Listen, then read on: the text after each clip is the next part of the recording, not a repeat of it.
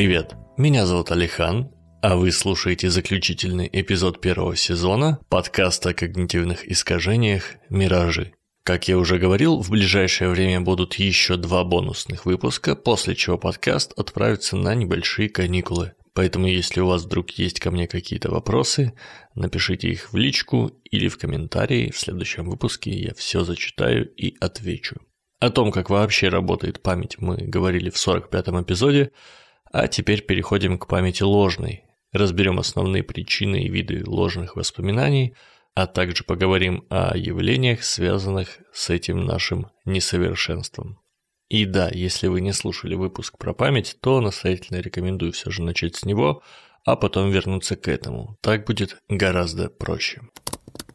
Ложные воспоминания или парамнезии случаются куда чаще, чем принято считать. Помните тот ужасный теракт 11 сентября 1999 года, когда рухнули башни-близнецы? Группа американских ученых провела исследование, опрашивая своих сограждан о деталях теракта сразу после него, через месяц и через три года. Выяснилось, что уже через год изменениям подвергалось около 40% информации, а через три респонденты помнили достоверно только половину – и да, конечно же, это событие случилось в 2001, а не в 99 году. Но вы ведь и так наверняка заметили ошибку. Ведь заметили же? Технически разница между ложными и неложными воспоминаниями только в их соответствии реальности при проверке. То есть отличить ложные воспоминания с помощью аппаратуры или тем более основываясь на собственных ощущениях, увы, не получится. Они также подвержены забыванию, также легко или трудно вспоминаются и в той же степени дополняются и изменяются с течением времени. Ложные воспоминания, заполняя пустое пространство, дают нам ощущение непревзойденной памяти. Стоит нам что-то забыть, потерять память от удара по голове или просто попытаться вспомнить что-то из далекого прошлого, и парамнезии тут как тут. Откуда же они берутся? Псевдореминисценции, первый тип ложных воспоминаний, о котором мы поговорим, возникают из нашей же памяти, но из других отрезков времени – вот кому-то кажется, что он закончил школу давным-давно, лет 20 назад, но на поверку прошло только 15. Или кто-то вспоминает, что недавно был в отпуске, а потом в процессе разговора выясняется, что это недавно было 4 года назад. Чем старше человек, тем больше событий о прошлом он хранит, и тем больше у него шансов на спонтанные ошибки с датами. Чтобы не повторять одно и то же, рассказывая о каждом виде ложных воспоминаний, давайте сразу проговорим один момент. Сила каждого из них может меняться от случая к случаю. Легкое искажение детских воспоминаний, где перепутались местами 6 и 7 класс, и уверенность человека, вышедшего из десятилетней комы в том, что он позавчера вернулся из Тбилиси, и то, и другое – проявление псевдореминесценции, просто в разном масштабе. Конфабуляции, в отличие от псевдореминисценции, подразумевает спонтанное возникновение воспоминаний, которых не было. Это, наверное, самый распространенный вид ложных воспоминаний. Вот дядя Миша рассказывает друзьям о том, как он поймал здоровенную щуку и для красного словца округляет ее вес до 2 килограмм потом до трех и даже до пяти, чем вызывает искренний восторг слушателей. И если первые несколько раз Михаил прекрасно помнил, что реальный вес экземпляра был всего 900 грамм, то со временем это воспоминание видоизменяется. И вот он уже прекрасно помнит, как тянул 5-килограммовую рыбину из воды. Конфабуляциями часто оказывается воспоминание из раннего детства. Есть даже такое распространенное мнение, что настоящих воспоминаний до трех лет у человека быть не может.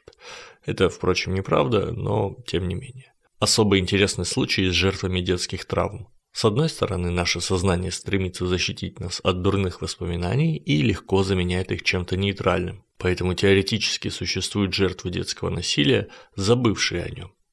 С другой, если какой-нибудь человек будет долго и упорно вспоминать свое раннее детство под наводящими вопросами не очень умного психотерапевта, желающего во что бы то ни стало найти тот самый корневой эпизод у своего клиента или клиентки, то он или она вполне возможно вспомнит и то, чего не было. Тема вполне раскрыта в научных статьях, ссылки на которые я оставлю в описании. Плюс широко известный случай, когда под давлением следствия люди начинали верить в свою вину и помнить то, чего не было. В нынешнее время, когда могут законсилить без доказательств и вообще закидать тапками, дураков проводить такие исследования почти нет. Да и некоторые старые статьи по этой теме я уже не смог найти в интернете. То есть ссылки на них есть, а статей нет. С чего бы им пропадать? Не знаете? Я тоже не знаю. Мету, как говорится. Причиной появления ложных воспоминаний часто является неправильное определение их источника. Мы что-то припоминаем, но не знаем точно, откуда взялось это воспоминание. Оно наше или это рассказ друга детства? Или мне это приснилось? Или я увидел это по телевизору? Или придумал только что?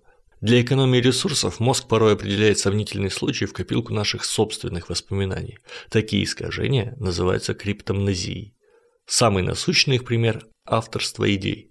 Вы наверняка сможете вспомнить своего коллегу или одноклассника или родственника, который присваивал чужие идеи, считал своими словами то, что однажды сказали в его присутствии. Этим в какой-то степени грешат почти все люди, но самые заметные примеры встречаются, конечно, в творчестве. Непреднамеренный плагиат или исследование трендом вплоть до полного копирования случается как раз в моменты, когда автор принимает чужие идеи за свои собственные. Наконец, четвертый вид парамнезии, который почти не встречается у здоровых взрослых людей, это фантазмы. Фантазм – это воспоминание о полностью воображаемом случае, которое человек принимает за настоящее. В какой-то степени к фантазмам можно отнести воспоминания о галлюцинациях, навеянных наркотиками или внушением, но обычно они идут по пятам за бредом, истерией, шизофренией и прочими клиническими случаями. Кроме вездесущих, но незаметных искажений памяти, или наоборот очень заметных, сопутствующих сумасшествию, есть ряд широко известных причуд нашего сознания, которые давно стали нормой. Три из них имеют французские названия. Да, вы правильно догадались. Речь идет о дежавю, жемявю и прескевю. Дежавю переводится как «уже виденное» и означает состояние, в котором кажется, что момент жизни, который мы сейчас проживаем, уже был. При этом предсказать, что будет в следующий момент, не получится, но по ходу развития событий мы все больше убеждаемся, что именно так все и было. Природа возникновения явления пока не очень ясна, но существует два интересных предположения.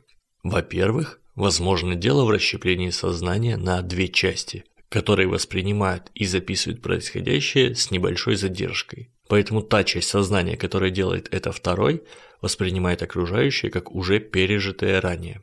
Вторая идея заключается в том, что на какое-то время сбивается параметр, отвечающий за определение сигналов как настоящего или как прошлого.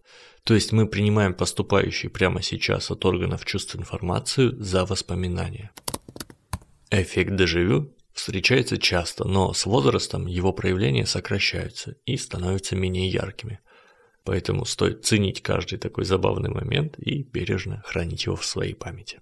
Жемевю это противоположность дежавю. Внезапное ощущение того, что известная ситуация, место или человек вам не знакомы. В отличие от дежавю, это зверь редкий и сигнализирующий о том, что стоит поменьше напрягаться, а то исходить к врачу на консультацию, провериться. И, наконец, третье искажение с французским названием – прескевю. Это тот самый момент, когда забывается какое-то слово или имя, вертится на языке и хоть убей, не вспоминается. Еще одно забавное искажение – это эффект Манделы. Оно хоть и связано с памятью, выходит за пределы индивидуального опыта.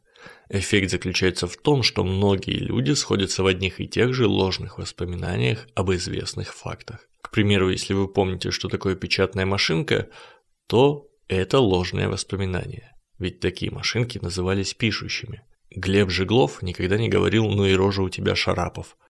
Знаешь что, Шарапов, меня от них тошнит. Давай прервемся на время. Давай. Ну и рожа у тебя, Володя. Ох, рожа. Смотреть страшно.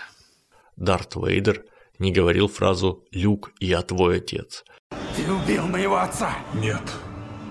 Я твой отец.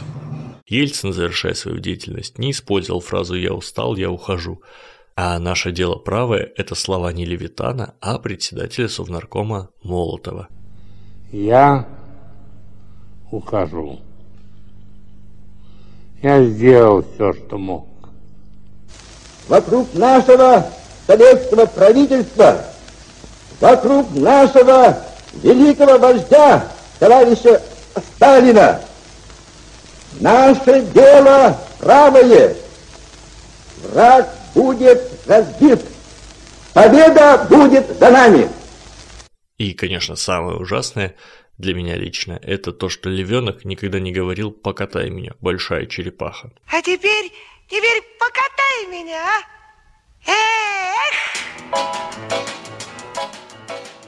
Эффект Манделы очень распространен. Например, я в одном из первых выпусков «Миражей» говорил о том, что Коперника якобы сожгли на костре, и тем самым поддался этому искажению. Ведь на самом деле Инквизиция добралась не до самого Коперника, а только до его ученика Джордана Бруно. Полезные советы. Записывайте.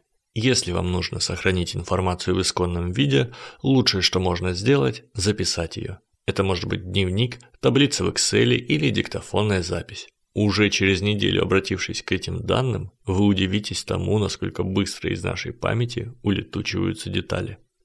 Не спешите обвинять людей в плагиате, клевете и обмане, если их версия событий не совпадает с вашей. Вполне возможно, что и ваша версия, и версия оппонента мало похожи на то, что происходило на самом деле. Меньше доверяйте своим, да и чужим старым воспоминаниям. Сконцентрируйтесь на настоящем и будущем. Это практичнее. Вы слушали подкаст о когнитивных искажениях «Миражи». У микрофона был я, Алихан. Спасибо, что дослушали до конца.